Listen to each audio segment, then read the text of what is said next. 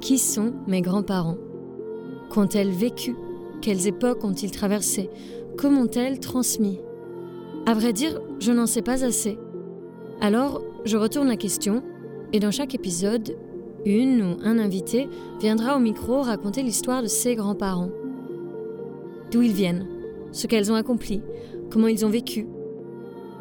Et dans la multiplicité de ces histoires, j'espère retrouver des traces de mes propres grands-parents. Quand je suis amenée à mentionner mes origines libanaises, on me pose souvent beaucoup de questions. Il n'est pas rare qu'on me demande la religion de ma famille, comme si ce n'était pas une question intime et dérangeante. Je ne sais jamais trop comment répondre, alors j'esquive.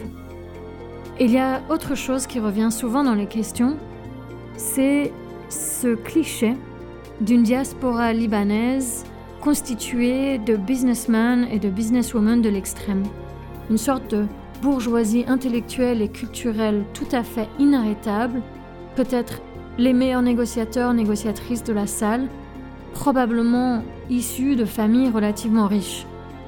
J'ai parfois l'impression de décevoir les gens quand je leur dis que non, je ne suis pas la descendante d'une figure politique libanaise, non, ma famille n'est pas un empire économique. Alors, pour explorer le Liban de l'époque de mes grands-parents, j'ai voulu demander à Charbel de nous parler de ses familles. Lui, il n'a pas aussi peur de se situer. Et lui, ses familles correspondent bien plus à l'image que l'on se fait de la diaspora libanaise, cette image que je ne peux pas fournir aux curieux et aux curieuses. Ma grand-mère paternelle, Soraya, elle naît en 1912 dans une famille, dans une grande famille, voilà puisque euh, le village, faut l'imaginer comme un village euh, avec des féodalités, enfin un village euh, assez montagnard, libanais, assez traditionnel, et donc avec trois, quatre grandes familles. Et ma grand-mère faisait partie de cette grande famille-là. Alors peut-être qu'il faut un peu introduire pour que les gens puissent situer.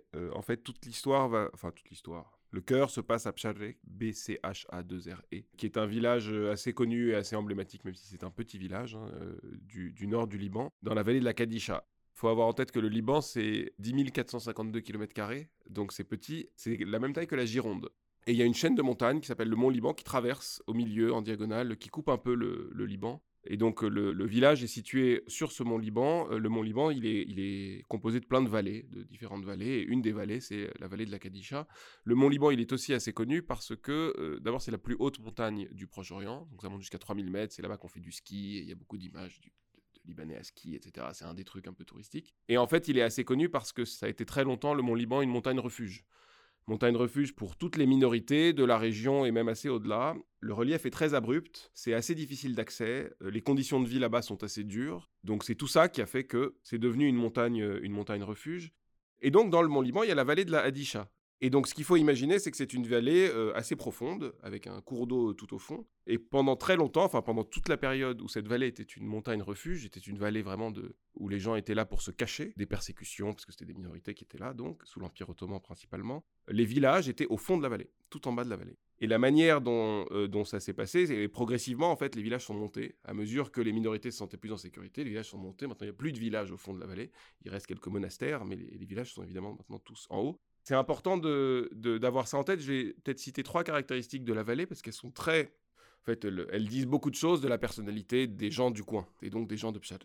La première, c'est justement le fait que c'était une vallée de refuge et que ça, c'est quand même très profondément ancré là-dedans. Donc les gens, ils habitaient en bas. Ils étaient prévenus quand il y avait une attaque par euh, des feux. Voilà, on brûlait des feux et donc on voyait le feu au loin. Quand on savait, quand on voyait le feu, on savait que euh, les Ottomans, peu importe les ennemis, etc., arrivaient. Donc les gens escaladaient la montagne et en fait, les gens se cachaient dans des grottes. Il y a, euh, plus de 3000 grottes, euh, troglodytes, euh, anciennes. En fait, c'est des grottes géologiques, hein, c'est pas des grottes faites par les hommes. Et donc, ils se cachaient là-dedans. Ça arrivait qu'ils se cachent pendant, des semaines et des semaines et des semaines. Donc, il y a toute une culture quand même de la, protection, de la, vie un peu en alerte, toujours. C'est le deuxième point, peut-être cette culture de la survie, elle fait que les gens de la vallée ont dû très vite, enfin, on n'a pas eu d'autre choix que de, cultiver la terre et d'être assez autonomes sur le plan, sur le plan alimentaire. Alors, je, peut-être faire un peu de zoom là-dessus, parce que c'est vraiment super, toutes ces histoires. Ils ont progressivement créé des cultures en escalier, parce qu'il n'y a que ça qui marchait. Vu euh, euh, l'escarpement, vu la terre, vu l'aridité, la chaleur, etc., c'est des cultures en escalier. Il y, a deux, il y a deux anecdotes qui sont quand même super, euh, parce que je, les ai apprises il n'y a pas très longtemps, et vraiment, je trouve ça merveilleux. Il y a un plat euh, libanais hyper connu, hyper emblématique de la cuisine libanaise, qui est, vrai, qui est né directement de tout ça. En fait, dans, le, dans la vallée, euh, ils cultivaient du blé, et le blé, ils en faisaient du roll. Oui, bourgoule, je, bon, mais en fait, c'est du blé dur, pré-cuit, concassé. Et en fait, ça dure plus longtemps, c'est plus facile à conserver. Donc, ils, ont, donc, ils cultivaient du blé, ils en faisaient du roll. Premier élément. Deuxième élément, ils voulaient manger de la viande. La viande, c'était le repas quand même, évidemment, vous imaginez, un peu luxueux, etc. Donc ils étaient contents de manger de la viande, sauf qu'ils ont assez vite réalisé que s'ils faisaient cuire la viande, ça faisait de la fumée et donc ça les rendait repérables. Et donc ils se sont dit, bah, il faut qu'on mange la viande crue. Donc ils ont essayé de voir comment est-ce qu'on pouvait préparer la viande pour qu'elle soit mangeable crue.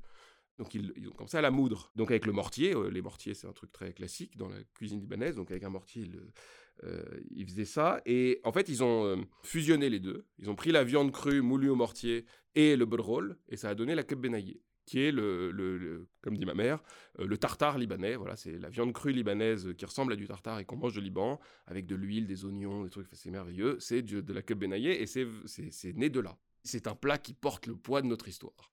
Donc il y, avait il y a une vraie logique de c'est la terre nourricière et c'est la terre qui nous, euh, qui, nous, qui nous fait vivre et qui nous sauve, etc. Du coup, au Liban en général, et dans cette région en particulier, on mange beaucoup de plantes sauvages. Euh, parce qu'il fallait bien se nourrir. Souvent, euh, quand ils étaient enfermés dans les grottes, etc., ils prenaient ce qu'il y avait. Donc par exemple, un truc qui peut étonner ici, c'est que les, les, Libanais mangent du pissenlit. Aussi, il y a un truc que j'ai appris il n'y a pas très longtemps, c'est que dans cette région-là, c'est vrai qu'il y a un truc qui fait partie du paysage, c'est les vignes. Il y a des vignes partout. Dans toutes les maisons que vous allez, il y a des vignes. J'ai toujours cru que c'était parce que c'était beau et que ça protégeait du soleil, etc. Et en fait, il y a une autre raison, c'est que le, raisin est vu comme l'aliment qu'on peut manger toute l'année, quelle que soit la saison. L'été, on mange le raisin. En automne, on l'a fait sécher, donc on mange du zbib, du raisin sec. En hiver, on fait du debus, qui est un dessert à base de, à base de raisin. Et au printemps, on fait des feuilles, des feuilles de vigne, du wala anab. Donc c'est le, raisin est quand même un truc euh, qui vous aide et qui vous accompagne tout au long de l'année en termes culinaires, donc c'est super. Il y a cette relation avec la terre qui est, euh, qui est, qui est assez forte. Et le troisième, euh, peut-être le, troisième élément un peu emblématique de, la vie, euh, de la vie et de la vallée, c'est euh, la place de la religion. Adisha en, araméen, ça veut dire sainte. Donc la vallée de la Adisha, c'est la vallée sainte. Et donc la vie était très tournée autour des églises. Donc la journée commençait avec la prière dans l'église du coin, etc. La légende, en gros, dit qu'il y a 365 églises tout autour de la vallée, que chaque jour, après avoir travaillé la terre, on allait prier, et donc à chaque jour correspondait un saint, et donc à chaque saint correspondait une, une église, et donc on faisait tous les jours le pèlerinage pour aller dans l'église du saint concerné. Donc il y, a une, y a une vie qui est très forte, qui, est organisée très fortement autour de ça, et avec évidemment une place très importante pour... Euh, pour les prêtres, pour la, communauté religieuse locale. Et, le, et ce qui est important aussi de savoir, c'est que le patriarche maronite, donc le maronitisme étant une des églises euh, d'Orient, euh, assez fortement représentée au Liban, le patriarche a eu son, son patriarcat, sa résidence d'été dans la vallée sainte, mais son patriarcat historique a été très longtemps au fond de la vallée de la Hadisha, on peut encore le, visiter aujourd'hui. Donc ça, c'est pour poser un peu le, des éléments de contexte sur la vallée qui permettent de mieux situer un peu ce qu'est Psharé. Donc Psharé, c'est un, un, village qui est à 1400 mètres, qui est à l'extrémité de la vallée, si vous voulez, mais qui est au centre de la vallée un peu, un peu philosophiquement et historiquement. Typiquement sur les, euh, sur les églises que j'évoquais tout à l'heure, euh, on disait souvent qu'au centre des 365, il y avait Pcharé et ses églises. Rien que la, cette, ce village, il y a 37 églises dedans, donc c'est quand même euh, c'est assez significatif. C'est un village typique de la montagne libanaise, c'est-à-dire que vous voyez très vite les clochers, le paysage du village est très marqué par des clochers assez imposants, et des maisons traditionnelles les maisons traditionnelles, c'est euh, de la pierre euh, qui est presque beige, et des toits de tuiles rouges, et des arches. Les, villages montagnards du Liban, ils, sont tous, ils se dessinent un peu tous comme ça. C'est un incontournable lieu de passage touristique, lieu de l'histoire du Liban, etc. Il, il, est au croisement de deux sites du patrimoine mondial, que sont la forêt des Cèdres, qui est juste au-dessus, et la vallée sainte, qui est juste en dessous et dont on vient de parler. Et donc le dernier village avant d'y arriver, c'est Pchalvé. Et le village est aussi connu parce que c'est là qu'est né Khalil, Gebran, qui est donc euh, le livre le plus vendu sur Terre après la Bible, euh, c'est le prophète. Et en fait, Khalil Gebran vient euh, de, de ce village-là. Il y a un musée, il y a sa maison qu'on peut visiter, etc. Donc c'est un truc assez... Bref, c'est un vrai patrimoine. le Pchadé, c'est un truc de patrimoine libanais assez fort. Et le village a été mis aussi sur le devant de la scène pendant la guerre civile puisque c'est le village d'origine d'un des chefs de guerre assez connus de la guerre civile, qui était Samir Jarjah, qui est un chariote. Et la ville, euh, enfin le village était reconnu comme un des grands bastions euh, chrétiens de la guerre civile libanaise.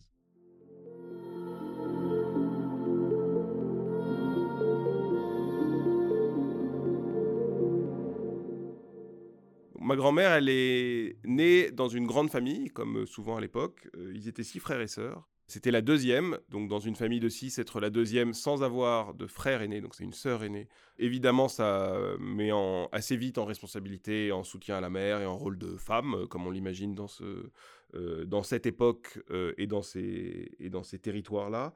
Malgré tout, je ne sais pas exactement à quoi ressemblait son quotidien, ses rêves, ses aspirations, ses copines, ses jeux d'enfants. Je peux que les imaginer et les, et, les fantasmer un peu avec ce qu'on voit. Ça fait partie des, regrets qu'on a avec ses grands-parents, de ne pas avoir parlé de tout ça, etc. Je ne perds pas espoir d'en parler un jour avec mon père. Mais donc c'est difficile de savoir, euh, de savoir décrire ça, euh, décrire ça très exactement, même si le lien avec Beyrouth fait que c'était quand même une famille qui était ancrée dans une modernité euh, réelle et qui était tout à fait de son temps. Il n'y a qu'à voir.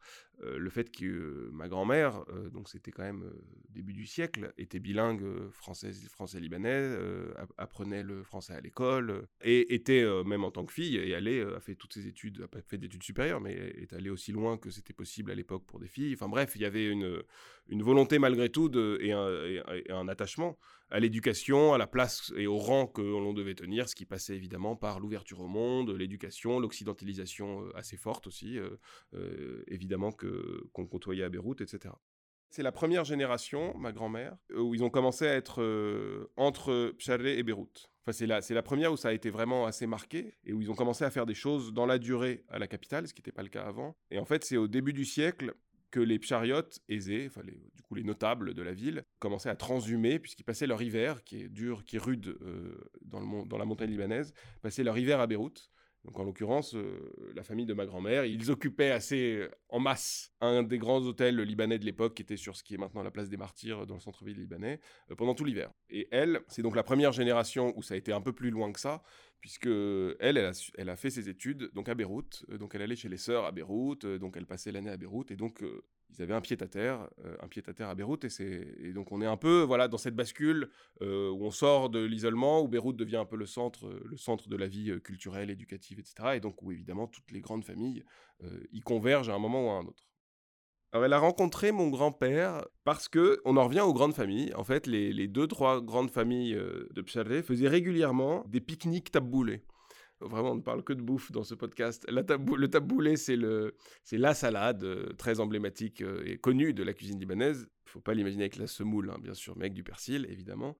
Et donc, les grandes familles se retrouvaient les week-ends à faire des pique-niques taboulés dans la vallée c'est dans, apparemment dans ce cadre-là que les jeunes venaient hein, à ces pique-niques. C'est dans ce cadre-là que mes grands-parents se sont rencontrés, dans les années 40 à peu près. Donc c'est une rencontre tout à fait euh, non préparée de, la vie, quoi. C'est voilà, la vie et, un peu de proximité sociale, évidemment. Mais c'est une rencontre comme il pourrait y en avoir euh, encore aujourd'hui. Ce qui est intéressant, c'est que c'est deux, grandes familles, donc euh, évidemment tout le monde ne peut que se réjouir de tels mariages et de telles alliances. Mais la, petite anecdote, c'est que c'était pas la famille qui était proche, enfin la famille de ma grand-mère n'était pas la grande famille proche de la famille de mon grand-père. Il y avait une grande famille assez alliée et assez proche, c'était pas du tout celle-là. Donc c'était pas non plus une évidence ou un, ou un truc euh, particulièrement attendu qu'il y ait ce genre de mariage. Donc elle rencontre mon grand-père qui lui est cher. La hiérarchie sociale s'est vraiment installée, euh, il y a, une, a été vraiment structurée au Liban dans une bataille donc la bataille de Ain Dara, c'est à, la, à la fin du XVIIe. Et donc là, c'est une lutte pour euh, la succession d'un émir, de Fakhreddin. Euh, donc en gros, pour faire simple, il y a deux, il y a deux clans qui se, qui se font la guerre. C'est les Shahab qui l'emportent. C'est une des grandes familles euh, qui a construit un peu le, le Liban. Et donc, et cette famille-là, quand elle l'emporte à cette bataille, elle structure des féodalités. Et en fait, dans la hiérarchie sociale, ici, il y a les comtes, les vicomtes, les machins, etc. Là-bas, il y a donc l'émir suprême, qui est euh, Shahab, en l'occurrence, c'était lui. C'est eux qui ont structuré un petit peu ça. En dessous, il y a les émirs, et donc il y a pas mal de familles, euh, on en voit aujourd'hui, ils sont encore appelés émirs, hein, qui sont reconnus comme des émirs. Euh, et il y a les chers, c'est le troisième niveau. Et les chers, pour le coup, c'est un titre héréditaire que certaines familles ont gagné à la suite de cette bataille. Mais c'est à la fois des, une place dans l'espèce d'administration locale à l'époque, une place avec le pouvoir central. c'est ça qui, qui jouait beaucoup. Et donc, évidemment, une une espèce d'emprise euh, locale. C'est vous le notable, quoi. C'est vous le notable, c'est vous qui avez les contacts, c'est vous qui avez les relais, c'est vous qui savez les choses. C'est sur vous qu'on s'appuie pour résoudre euh, les petites galères du quotidien. Et donc la famille de mon grand-père a été mobilisée dans cette bataille-là, a été active dans cette bataille-là, en titre de, remerciement, a été une des familles qui a structuré derrière le pays, et donc on a gagné ce titre de cher qui, lui, pour le coup, se transmet. Vous imaginez, c'est classe, et qui est pour le coup très éduqué, avocat, qui a des ambitions politiques, qui, est assez, qui est hyper connu dans le village, toute la famille est très connue et très... Et vraiment, voilà, et pour le coup, être un homme issu d'une grande famille dans ce village-là à cette époque, ça vous donne des responsabilités, une reconnaissance sociale assez forte, et donc une place assez centrale dans la vie du village. Et donc ça, c'était mon grand-père qui est en plus, pareil, famille très nombreuse, ils étaient 12, et c'était le premier garçon. Donc c'était le quatrième, mais le premier garçon. Donc on attend beaucoup de lui et donc il a beaucoup de pression sociale sur les épaules, mais donc évidemment c'est plutôt un beau parti. En la vie de mariée de, de ma grand-mère, on peut l'imaginer, enfin la calquer un peu sur l'imaginaire qu'on a d'une vie de femme de notable en fait, de femme de voilà de, euh, avec un mari en vue, ambitieux, reconnu professionnellement, reconnu socialement, etc. Et donc la femme, c'est la femme de, plus qu'à porter quelque chose à part entière, évidemment, elle, accompagne son mari dans, la vie et dans son parcours. Mon grand-père était avocat, vous allait être, devait rentrer être sur liste législative, etc. Avait des positions un peu politiques au village. Donc la femme là-dedans, elle joue beaucoup un rôle d'intendance de la maison. Donc ils vivent à Beyrouth. On loue un appartement à Beyrouth, pas une maison. Enfin, un très bel appartement, très traditionnel, comme on voit les constructions ottomanes dans le cœur du quartier chrétien euh, vers Jemmeizé à, Beyrouth, donc euh, plein d'arcades, plein de calligraphie, etc. Une belke, donc une petite, une espèce de piscine où on met les boissons, les pastèques, etc., qui est dans la cour intérieure, qui est très traditionnel de, de l'habitat arabe, et 6 mètres sous plafond, enfin un truc très beau, très beau. Donc ils vivent là-dedans, avec, enfin ils vivent à Beyrouth, avec toujours la maison à Pcharé, donc qui est une maison de famille, qui est la maison de notre famille, la famille de mon grand-père, qui est une maison qui date du début du siècle, qui est toujours à nous euh, aujourd'hui. Et donc ils sont un peu dans cet entre-deux. Entre-deux parce que évidemment vie professionnelle d'avocat à Beyrouth et vie sociale et place sociale euh, surtout forte, euh, surtout forte à Pchalé. Donc il y a évidemment un rôle d'intendance à faire tourner la maison, il y a un rôle de représentation, notamment dans le village, puisque dans le village c'est un attendu, c'est que on rend service. On est une famille, comme je l'ai dit, on est presque le, premier recours pour beaucoup, euh, quel que soit le sujet, quelle que soit la question, etc. Il faut imaginer que c'est un village euh, où il y a énormément d'agriculteurs, énormément de gens qui ne sont pas, qui savent pas lire, qui savent pas écrire, etc. Donc ils sont très demandeurs de, de, coups de main de la vie de tous les jours ou de coups de main un peu plus compliqués, peu importe. Et donc c'est le rôle de ces grandes familles d'essayer d'être la petite aide là-dessus. Donc voilà, ma grand-mère, elle fait tourner la maison et c'est quelque chose qui tourne assez bien. C'est une assez belle période, une assez belle époque. Et elle a trois enfants. Elle a trois enfants, elle a deux filles et un fils. Il faut savoir, et ça on, l'a beaucoup dit, parce que ça, ça, amuse beaucoup ma tante, quand mon père est né, il y a une fête dans le village. Ça y est, mon grand-père a enfin eu un fils. Tout le monde attendait ça, qu'il y ait l'héritier, de machin, de la lignée, on s'en fout de mes tantes, peu importe, même si elles sont sympas. Donc il y a eu une grande fête toute la nuit dans le village, là, quand mon père est né. Donc c'était une vie assez simple, dans le sens où elle était assez, assez formatée par rapport à ce qu'on attendait dans ce cadre-là. plutôt facile, je pense. Parce que les premières années de l'indépendance du Liban, donc c'est plutôt, c'est évidemment des années où tout n'est pas simple, mais où il y a quand même ce petit élan et ce petit enthousiasme du, début de la création d'une nation, c'est quand même super. Notre place sociale qui est quand même assez bonne, pas de difficultés financières, c'est pas partie des grandes fortunes, loin de là, mais évidemment de quoi, de quoi vivre, de quoi vivre et bien, et bien vivre, la maison de l'appartement à Beyrouth, bref, un cadre assez, assez agréable, je crois, une place de femme, de femme du père, du pater familias, euh, qu'elle assumait assez bien, et qu'elle assumait très bien, sans aucun, euh, aucune velléité de prendre plus de place, d'indépendance, de, pas du tout. Voilà, c'était installé et ça, et ça fonctionnait très bien jusqu'à ce que mon grand-père meure, jeune, donc euh, à 53 ans, cancer foudroyant, euh, alors qu'il allait être, enfin, il y avait des législatives, il devait être député, mon père était il avait 13 ans, donc était un peu en formation avec mon grand-père, qui commençait à l'emmener dans les réceptions, dans les, dans les rencontres politiques, dans les, euh, les trucs de village, etc. Bref, il était en train de façonner un peu son héritier, et donc ça, évidemment, ça a un peu tout chamboulé.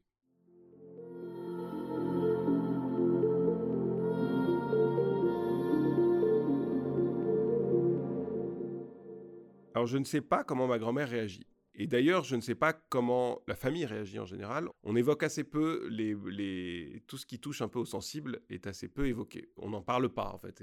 Je ne sais pas qu'elle s'est effondrée, qu'elle a été un an recluse ou en dépression. Je n'en ai absolument aucune idée. Ce que je sais, c'est que le, Le deuil, moi, c'est ma, c'est, ma vision des choses. mais je trouve que les deuils sont plus faciles à vivre dans le monde oriental que dans le monde occidental, parce que les deuils sont des très grands moments de rassemblement et de, mobilisation de la famille et des proches, etc. Et qu'il y a une espèce euh, d'élan collectif qui fait qu'on n'est jamais plus accompagné et plus entouré que quand on, quand on vit un deuil. Les funérailles au Liban, pendant trois jours, vous, vous tenez salon ouvert, c'est souvent près de l'église ou de la mosquée, etc. Et, vous, et des gens viennent des gens viennent pendant euh, trois jours et vous, ça n'arrête pas en fait, des, proches, des lointains, etc. Ce qui fait que vous n'êtes jamais seul. Euh, c'est un petit exemple, mais euh, à partir du moment où ce, drame arrive, ce qu'on sait, c'est que hum, la famille ne s'écroule pas, notamment parce qu'il y a ces solidarités assez naturelles qui se mettent en place. Donc je n'ai aucun indice qui me laisse penser qu'il y a eu une espèce de contre-coup de contre-coup financiers, de contre-coup psychologiques. De... Non, ma grand-mère est une femme assez forte de caractère. Euh, de voilà. Je pense que euh, ça, elle, a elle s'est assez vite reprise en main pour assez vite essayer de se dire bon, quelle est la priorité? Euh, La priorité financière n'était pas un sujet, à mon avis, justement à cause de ces solidarités-là. Parce qu'en plus, l'État social libanais marchait pas trop mal. Je ne peux pas vous signer là qu'elle avait une pension de veuve, mais je pense qu'il y avait un, soutien de l'État libanais là-dessus qui a pu aider, et quelques terres, euh, quelques terres agricoles euh, qu'on avait, qui ont aussi facilité les choses, mais à aucun moment une espèce de, voilà, de, chute euh, de ce point de vue-là. Et donc, une fois que ça c'est réglé, cette question de la situation financière, une fois qu'elle est réglée, bah, se pose la question de comment on porte la famille, parce que c'est bien ça le sujet. C'est là que le, se met en place une espèce d'organisation à trois femmes, entre ma grand-mère et mes deux tantes, qui, à l'époque du décès, donc sont majeurs, quand mon père, lui, a 13 ans. Et donc, il y, a cette espèce de triumvirat qui se met en place, où chacun trouve sa place, euh, sous l'espèce de, coordination ou de chef d'orchestre euh, de ma grand-mère, euh, qui, gère qui gère un petit peu tout ça. La, principale conséquence, elle est d'essayer de sécuriser la, montée en puissance de mon père euh, dans son rôle, dans le rôle qu'il doit jouer dans l'avenir de la famille. Ce qui était pour le coup une tâche évidemment dévolue à mon grand-père, euh, de l'éduquer, de lui apprendre l'histoire, de lui faire tenir sa place, de lui faire monter sur les différents sujets politiques, etc. Ça reste l'ambition de la famille, c'est d'avoir un héritier et que le nom soit porté et transmis. Ça devient ma grand-mère qui en devient la garante il y a le, volet euh, de faire tourner la boutique, mais ça qui, euh, s'est beaucoup appuyé sur mes tantes, euh, sur les questions de logistique, de cuisine, de quotidien en fait, voire de rentrée d'argent, puisque mes tantes à ce moment-là commencent à travailler, donc commencent à pouvoir aussi soutenir financièrement la famille. Et le vrai rôle de, garant, la, voilà, ça y est, ma grand-mère devient la, la femme, la mater familias, l'espèce de, de, matriarche de la famille. Et, l'idée est de, que, de laisser la place et de travailler pour que mon père ait toutes les, cartes en main, et donc de le laisser vivre sa vie, grandir, faire ses études, sécuriser son parcours académique, social, politique dans la famille, pour que de la matriarche, ma grand-mère, on passe naturellement au patriarche, mon père. Le, le décès, c'est en 62 le décès de mon grand-père. Donc 62, c'est une, c'est le, fait 15 ans que le Liban est indépendant. Euh, la guerre va éclater dans 13 ans, donc on est un peu au, milieu, au milieu de tout ça. Ce sont des années qui sont pas aussi caricaturales que ce qu'on a dans l'imaginaire de la Suisse du Moyen-Orient et de, voilà, c'est tout à fait merveilleux, le Liban, etc. Il y a un vrai volet faut pas se mentir, 30 glorieuses, on pourrait, euh, voilà, ou les belles années, quoi, bien sûr. Donc euh, le Liban, de ce point de vue-là, est un pays jeune, qui se développe, qui, fait, qui, est, qui est très visible à l'international, qui tient et porte son espèce de rôle de liant Orient-Occident, voilà, de, carrefour, de passerelle, machin, tout ça se structure à ce moment-là. Même si on est en plein dans des, enfin, on est quand même, on a quand même en, lame de fond de tout ça le conflit israélo-palestinien, les incursions israéliennes, il va y avoir des, opérations, des opérations militaires pendant les années 60 d'Israël au Liban qui sont un peu qu'on a un peu oublié, mais qui font qu'évidemment on est dans des temps dans des temps un peu troublés. Malgré tout, il y a une certaine stabilité politique. le régime le régime le régime fonctionne à peu près, mais le, la réalité c'est qu'on reste et c'est ce sera un des déclencheur aussi de la guerre, c'est qu'on reste sur un pays assez inégalitaire et des communautés qui sont plus ou moins intégrées dans cette, euh, dans cette, euh, dans cette nouvelle nation et dans cette nouvelle dynamique un peu économique. Mais malgré tout, c'est, euh, je crois, une société qui, qui est plutôt optimiste, qui est plutôt enthousiaste, qui a plutôt l'avenir, l'avenir devant lui. Et c'est dans ce cadre-là que tout ça se construit et se construit assez bien. enfin, que, que, du coup, ma grand-mère et, et, et, mon père et ses tantes et mes tantes vivent là-dedans, c'est-à-dire dans un climat plutôt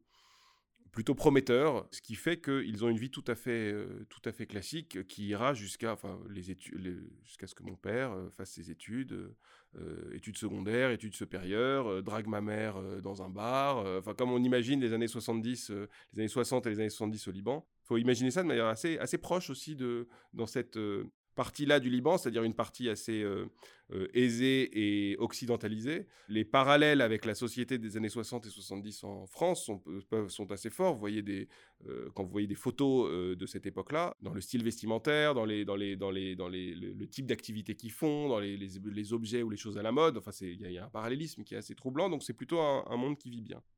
Quand la guerre éclate, mon père est en France, pas encore marié, euh, en train de finir ses études.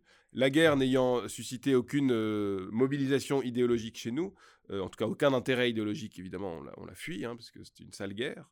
Et donc mon père décide de rester en France, où il poursuit ses études. Et donc c'est assez logiquement que lui, installé en France, sa mère le rejoint.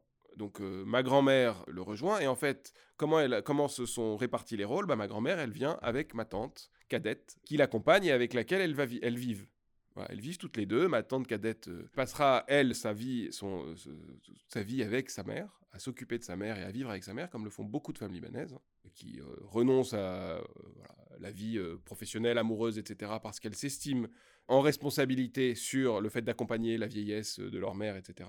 L'autre fille, la fille aînée, elle sera une professionnelle reconnue, renommée, donc aura quand même réussi dans l'administration, euh, dans la reconnaissance professionnelle aussi d'une femme, ce qui était malgré tout assez important, et c'est le caractère de ma grand-mère a beaucoup joué euh, sur l'affirmation de tout ça, et mon père qui est devenu du coup la personne sur qui on va s'appuyer euh, pour sécuriser l'avenir, la succession, etc. etc.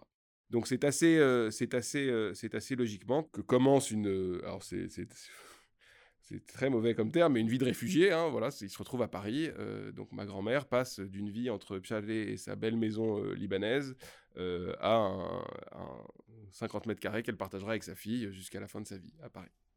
Donc c'est à Paris qu'il s'installe et en fait on s'installe, toute la famille s'installe dans le 16e arrondissement à Paris. Dans l'ouest parisien, il y a deux raisons à ça. La première, c'est que la communauté libanaise qui s'est retrouvée à Paris, c'était beaucoup des Libanais chrétiens. Euh, beaucoup des Libanais plutôt de classe euh, aisée, donc euh, qui spontanément sont dans les beaux quartiers de fait, et donc ça se regroupe plutôt à l'ouest, entre beaucoup de Libanais à Beaugrenelle, beaucoup de Libanais dans le 16e arrondissement, et en fait, quand on part, on va là où sont les copains. donc évidemment, il y a une communauté qui se regroupe dans une proximité géographique assez évidente, et en plus, la deuxième raison qui est assez, aussi assez importante, c'est que les Libanais ont souhaité, enfin je parle pour ceux que je connais, en tout cas ceux qui, euh, qui sont dans quelque chose d'assez proche de ce qu'on a vécu, euh, voulaient que leurs enfants aient une éducation religieuse. Euh, et là, et les écoles privées, catholiques, voire jésuites, comme il y en a beaucoup au Liban, sont dans le 16e arrondissement à Paris pour les plus connus, les plus renommés, etc. Donc c'est tout ça qui fait que c'est plutôt vers l'ouest parisien que le monde d'Ashrafiyé, qui, est un, qui est un quartier chrétien libanais, plutôt aisé, s'est retrouvé. Les Libanais chrétiens d'Ashrafiyé se sont majoritairement retrouvés dans l'ouest parisien.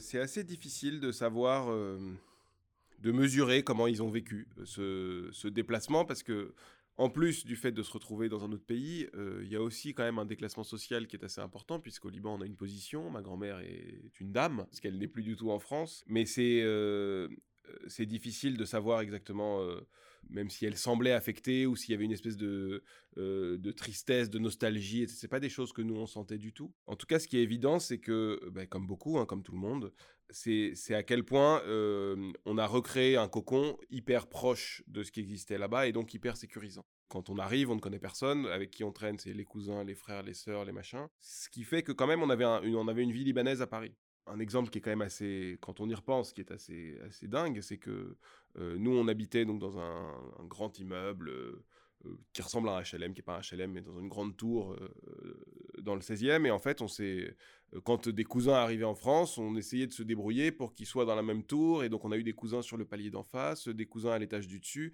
qui sont des trucs qui se passent tout à fait naturellement au Liban, mais qui se passent pas vraiment en France. Et pour autant, on avait réussi à recréer dans cette espèce de, voilà, de grand ensemble, des, proximités familiales et de copains, etc. Donc il y avait tout ça, il y avait euh, des rituels euh, culturels qui ne bougeaient pas d'un iota, sur la bouffe, sur les déjeuners du dimanche, sur tout ça, enfin tout ça était très cadré et vraiment exactement dans les clous de ce qui se serait passé au Liban.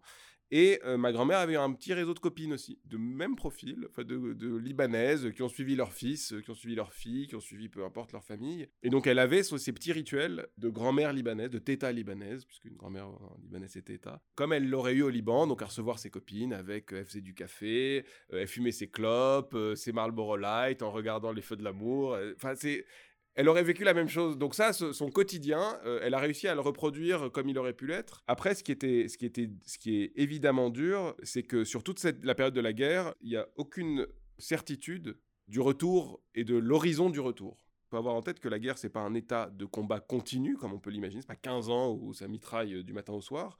Euh, il y a des phases qu'a posteriori on identifie assez bien, de calme, de reprise, de bordel à la montagne, de bordel dans la ville, etc., euh, et qui permettent normalement des allers-retours de temps en temps.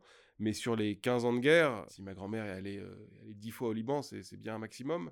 Donc c'est quand même euh, c'est des allers-retours rapides, hyper angoissants, parce qu'en fait quand on n'y est pas et qu'on y va, on se prend tout d'un coup. On a tout le vécu de la guerre un peu en condensé.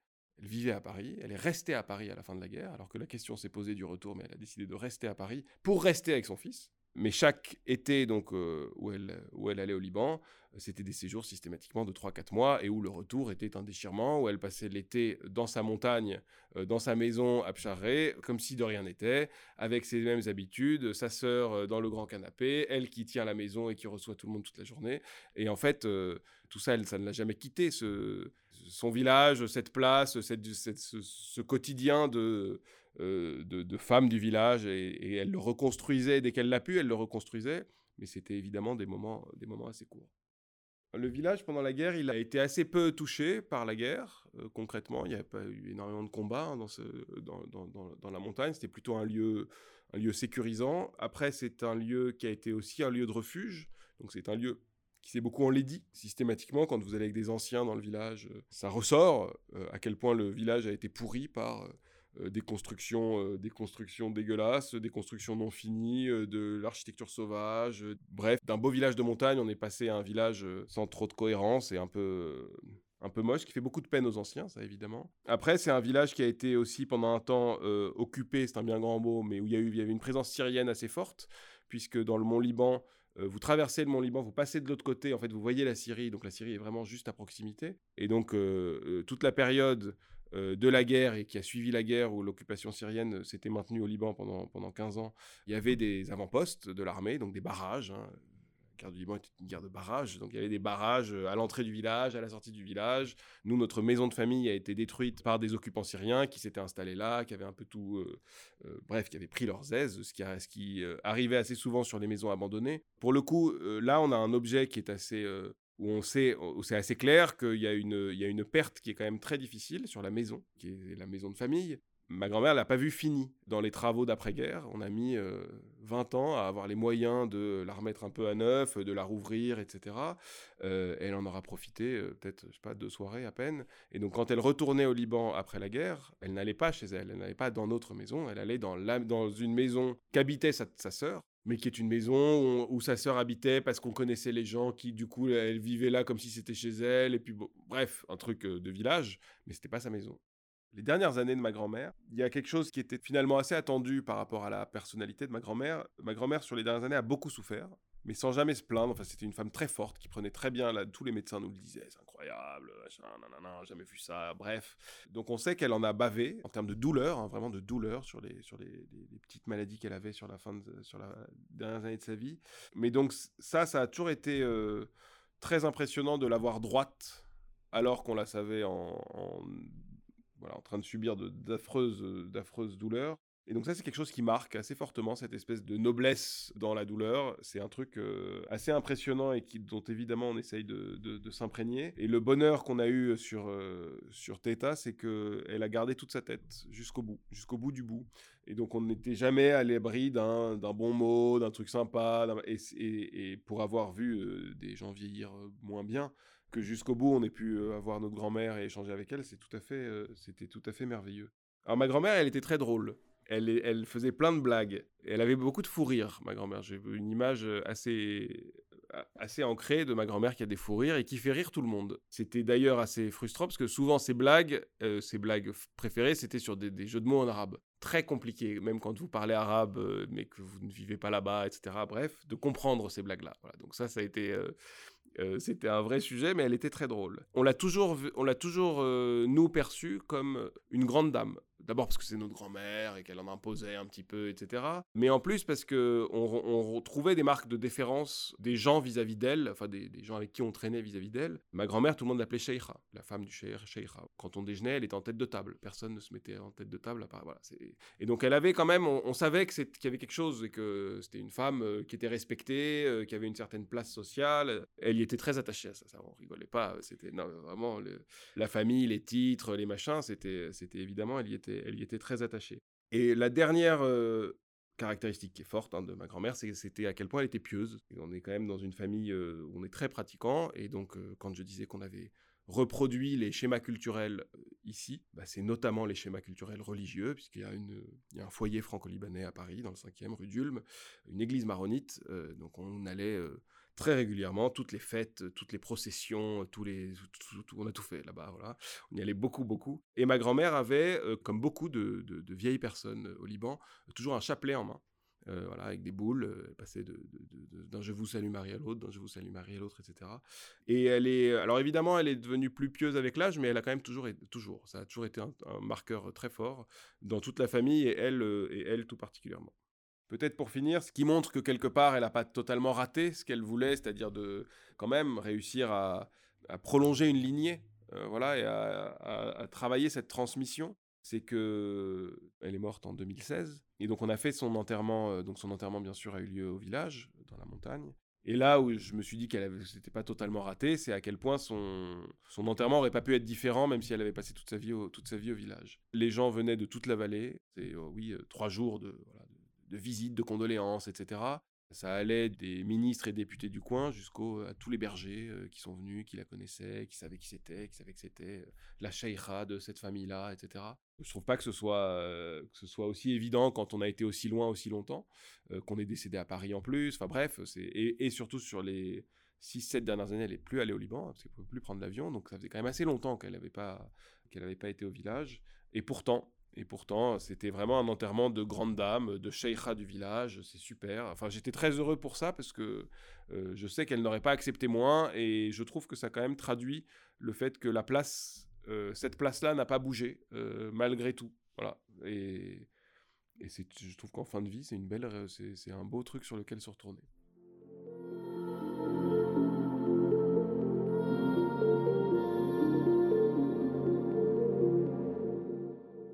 Ma grand-mère maternelle, euh, elle s'appelle Nohad. Elle est un peu plus jeune, enfin, elle est un peu plus jeune. Elle est née en 1930 dans une famille de quatre enfants. Euh, et en fait, euh, c'est assez opposé. La vie de Nohad à la vie de Teta Soraya.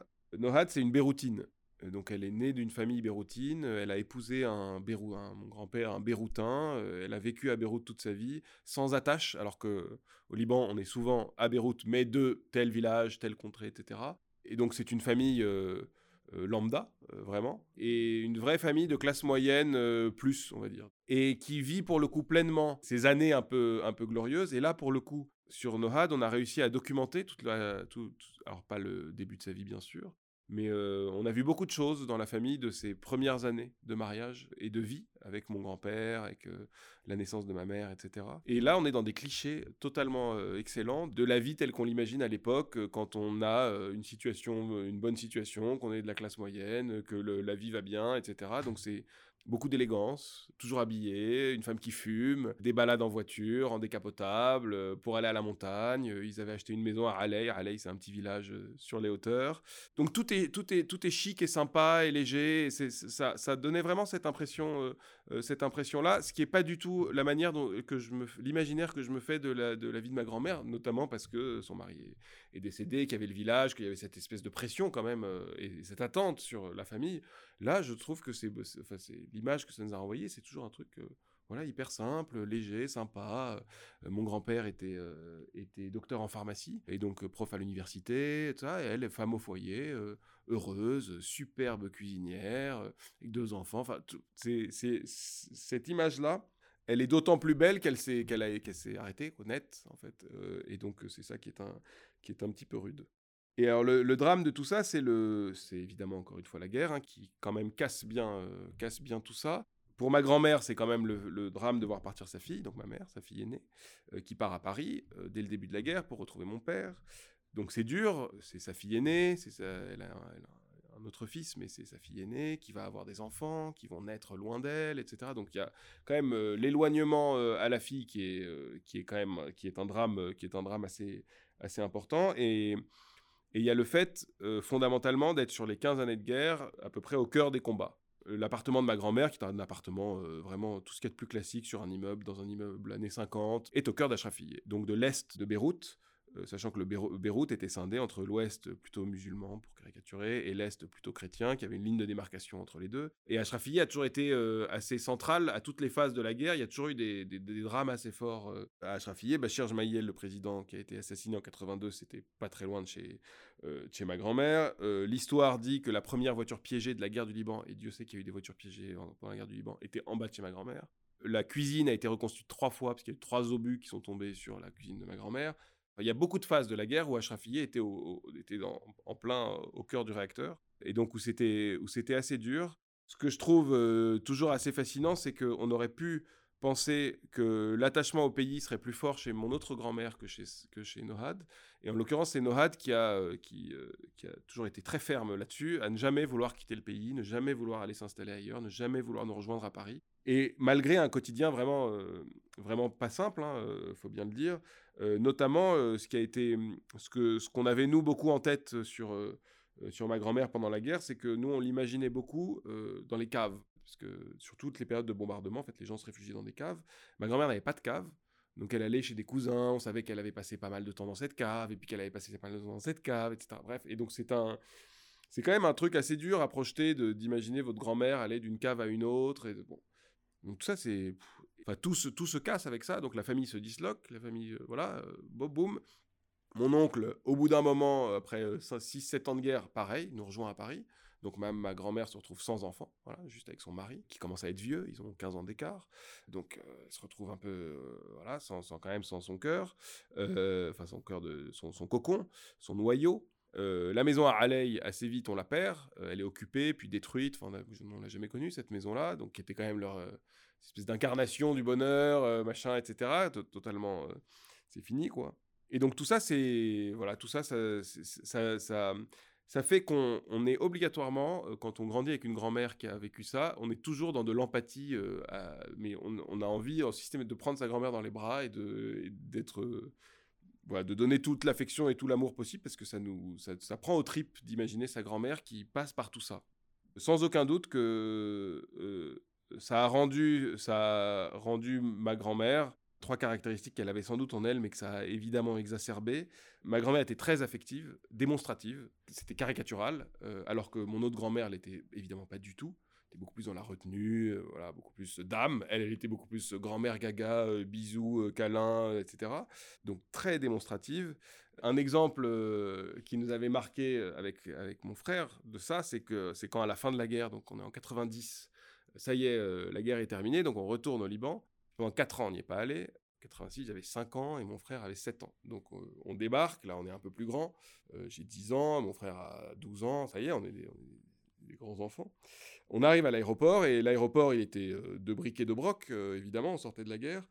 Mais quand on arrivait, il y avait à l'intérieur de l'aéroport une énorme vitre où se, tassaient, où se, se, bagarraient les gens pour voir arriver euh, leurs proches, leur famille. Enfin, c'est un truc que tout le monde a connu euh, pour les gens qui sont, pour les Libanais qui sont retournés au Liban, ce, truc de l'arrivée de la vitre et des gens qui se, qui se, qui se sautent dessus. Enfin, c'est un truc assez, assez puissant quand même. Et je me souviens très bien parce que mon frère avait fait une blague que j'avais trouvée assez bonne. Et, donc ma grand-mère était derrière la vitre. Elle avait réussi à se mettre au premier rang, donc ça veut dire qu'elle était arrivée assez tôt. Et elle tapait comme une dingue sur la vitre hyper fort, ça résonnait dans tout l'aéroport. Euh, et donc mon frère avait fait une blague, il avait dit un truc du genre euh, faut qu'on se dépêche de faire le tour, sinon elle va péter la vitre. J'étais mort de rire, et en effet tout le monde regardait ma grand-mère. Et voilà, c'était ça ma grand-mère. C'était vraiment, elle était euh, cachait pas ses sentiments. Et, mais, mais l'autre chose qui est sortie, je pense, de cette période et qui l'a fondamentalement transformée, c'est qu'elle est devenue triste. Moi, je l'ai toujours trouvée triste. J'ai toujours senti une tristesse assez profonde et contre laquelle on ne pouvait rien faire et qui était assez liée au fait qu'elle soit très peureuse. Alors j'ai jamais su si elle avait été historiquement peureuse, si c'était une dame peureuse, je crois pas. Euh, quand je vois les, quand je la vois jeune, euh, bah, on a des vidéos, donc je la vois euh, bouger, rire, se déplacer, conduire, etc. J'ai pas l'impression qu'elle est peureuse. Et l'exemple le plus, le plus flagrant, c'est qu'elle refusait de monter à la montagne avec nous. Elle a refusé d'aller à Pcharé avec nous parce qu'on doit passer, donc c'est la vallée, donc c'est des routes de montagne, donc il y a des ravins sur le côté, donc à chaque fois c'était des négociations interminables pour réussir à la faire aller une fois dans l'année en haut. Donc elle a toujours eu peur de tout, de la voiture, des bruits, des trucs. Elle est devenue hyper peureuse. Et c'est dur de voir sa grand-mère euh, fondamentalement triste, fondamentalement un peu angoissée partout en fait. Ma grand-mère nous disait Toborné. Toborné, ça veut dire euh, littéralement, et donc on savait pas ce que ça voulait dire. Enfin, on savait pas.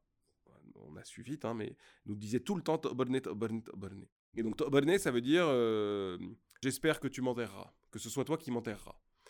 Ce qui est violent, en fait, c'est alors c'est une expression. Donc, mais moi, j'en ai eu la traduction très tôt. Ma mère, ça veut dire quoi? Toborné, Toborné, ça veut dire qu'elle veut que vous l'enterriez, etc. Mais c'est quand même une image assez dure de s'imaginer petit garçon enterrer sa grand-mère. Et mais je trouvais ça cohérent avec l'image que j'en avais, un truc un peu drama, quoi. En gros, voilà, ma grand-mère, Nana, elle était drama, et puis euh, du coup, elle disait Borné. Je me voyais avec la pelle en train de, enfin bref. Et je trouvais que ça lui allait, euh, ça lui allait assez bien tout ça.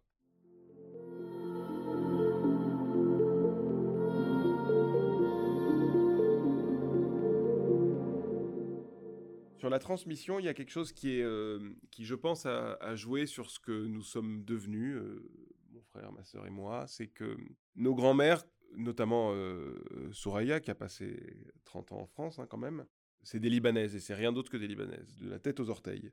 Et en fait, dans la construction de l'identité de quelqu'un dont les parents euh, sont des immigrés, ça joue parce que ça l'ancre quand même très profondément en soi et ça devient euh, très largement indétachable de, sa personne parce qu'on a grandi avec nos grands-mères qui sont des Libanaises. Et je trouve que notre attachement à tout ça, il vient aussi de là. Sans doute que si on ne les avait pas connus, ce serait un petit peu moins fort.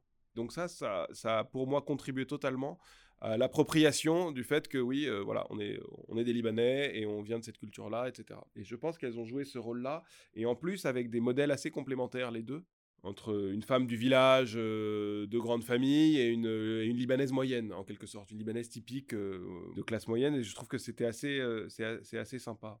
Souraya nous a beaucoup, ça a beaucoup joué son insistance, son attachement euh, que mon père a repris derrière évidemment, hein, euh, mais à la famille, à la famille, à la lignée, à la lignée, au fait qu'on ait une histoire, qu'on a une histoire, qu'on est une grande famille, qu'on est.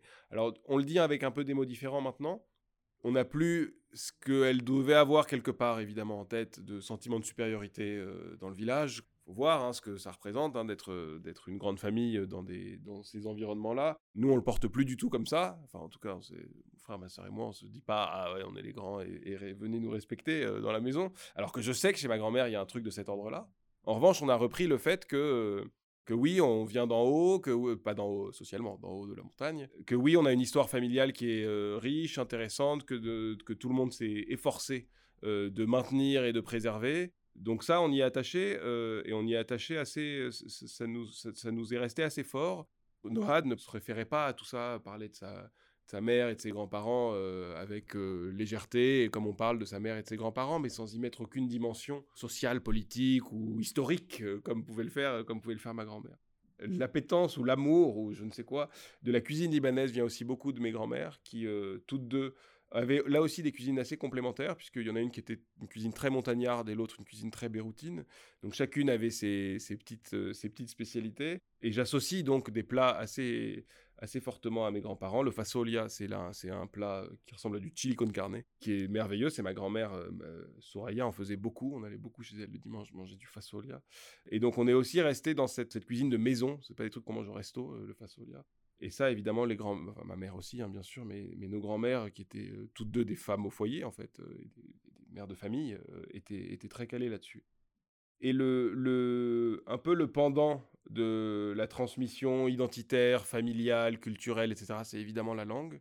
C'est un gros sujet de savoir comment est-ce qu'on porte, comment est-ce qu'on maîtrise une langue, qu'est-ce qu'il faut faire comme effort euh, quand on est de deuxième génération pour euh, maîtriser une langue d'un pays où on ne vit pas, etc.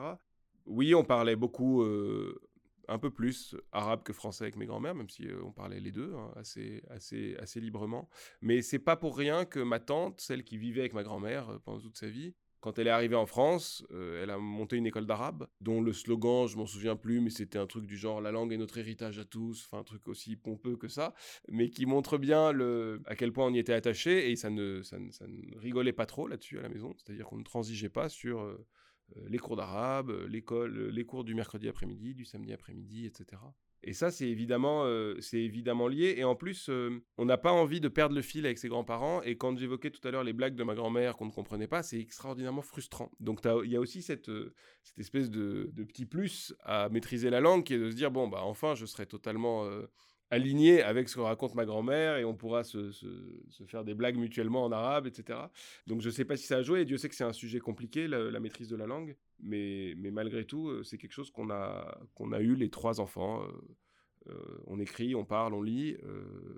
quand on va au Liban, on, qu'on parle arabe, on ne nous dit pas qu'on a un accent, ce qui est rare. on ne nous prend pas pour des Français, ce qui est bien, ce qui est une fierté, euh, quelque part, vraiment, assez largement.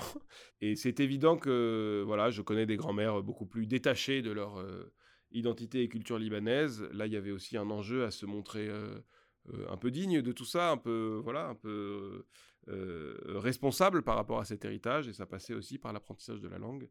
Et peut-être, même si on détestait un cours d'arabe, que ça a joué sur le sur le, la persévérance qu'il faut pour apprendre l'arabe.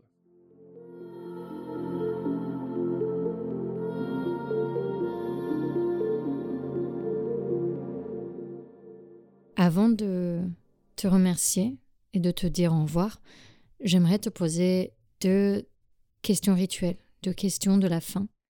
La première, parce que ce podcast s'appelle Passé recomposé, je voulais te demander si tu as l'impression d'avoir tout dit d'avoir dit toute la vérité avec moi Est-ce qu'il y a des parties de ton histoire que tu caches, soit maintenant, soit d'habitude, quand tu la racontes? Alors là, je n'ai pas menti. J'ai peut-être pas tout dit euh, parce qu'il y a des choses. Euh, parce que j'ai pas envie qu'on me reconnaisse nécessairement. Donc il y a des choses que. des petits détails que j'aurais pu dire que je n'ai pas dit. Mais tout ce que j'ai dit est très vrai. J'ai été d'une. vraiment d'une dans une vérité totale. Je me suis livré vraiment à 100%. Donc non, euh, est-ce que je cache des choses dans l'absolu? Euh, Je crois pas. Sur la vie de mes grands-parents, non, il n'y a rien dont, j'ai connaissance et dont j'ai euh, euh, soit à rougir, soit à garder le secret. donc non. Après, mon information est très parcellaire. Hein, vraiment, c'est difficile, d'autant plus qu'il y a une mais c'est le, c'est le but un peu de ton podcast sans doute, mais euh, c'est que quand on n'est pas sur le lieu où, on grandit les grands-parents, c'est encore c'est beaucoup plus difficile de tout ça. Et donc l'imaginaire joue, tient une place euh, tout à fait gigantesque. Donc c'est vrai qu'on ne peut même pas se raccrocher, euh, se raccrocher à tout ça. Et, et en plus, il y a des grands-parents avec qui on passe moins de temps. En fait, ma grand-mère Nana, c'est, un drap. Enfin, je l'ai quand même beaucoup vu dans ma vie, mais c'est évidemment hyper triste d'avoir passé je ne sais combien d'années euh, sans la voir, des années entières et entières et entières sans voir sa grand-mère. Il n'y avait pas FaceTime en plus à l'époque. Et la deuxième question que j'aimerais te poser, c'est si tu avais un grand pouvoir, une baguette magique, si tu avais la possibilité de changer quelque chose dans l'histoire de tes grands-parents, dans leur vie, est-ce que tu changerais quelque chose? Bah Bien sûr, je ferais ma grand-mère maternelle, je la ferais venir avec nous pendant la guerre je me démerderai pour qu'elle soit heureuse et qu'elle trouve son petit équilibre et que dans ce malheur, elle, voilà, elle en retire quelque chose de plus apaisant pour sa vie.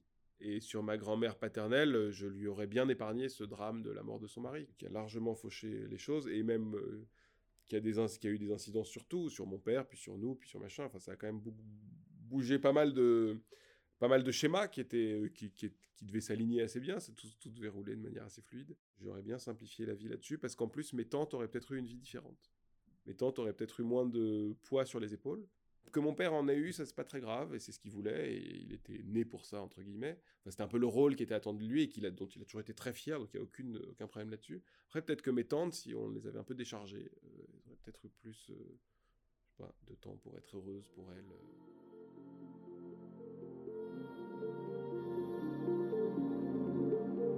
Merci à Charbel. Le récit de Charbel m'a fait prendre conscience des contrastes entre certains Libanais et Libanaises. Il y a les plus visibles, les plus célébrés, et puis d'autres Libanais. Mon d'eau, mon papy libanais, vient bien d'une montagne lui aussi. Mais il a grandi dans un orphelinat, et de ce que j'ai compris, les enfants du village n'avaient pas de chaussures à son époque. Pour approcher mon gîte d'eau, je vais donc explorer d'autres vies, dans l'épisode suivant, on va s'intéresser au destin d'un dénommé Mansour, raconté par Nadia. Mansour est né sur une montagne à l'autre bout du monde arabe. D'ailleurs, il ne parlait pas arabe et, contrairement à Monjiddo, lui a migré vers la France. Mansour est un alter ego de Monjiddo qui m'intrigue. Merci à vous, auditeuristes, qui sont la raison pour laquelle Passé Recomposé existe. Pour ne rater aucun épisode, abonnez-vous sur votre plateforme d'écoute préférée et pour suivre l'actualité du podcast, suivez-nous sur Instagram, Twitter ou Facebook. Un grand merci à Laura Bois pour le montage. Laura fait le podcast Mom, entre autres. C'est une personne à suivre, elle fait de belles choses.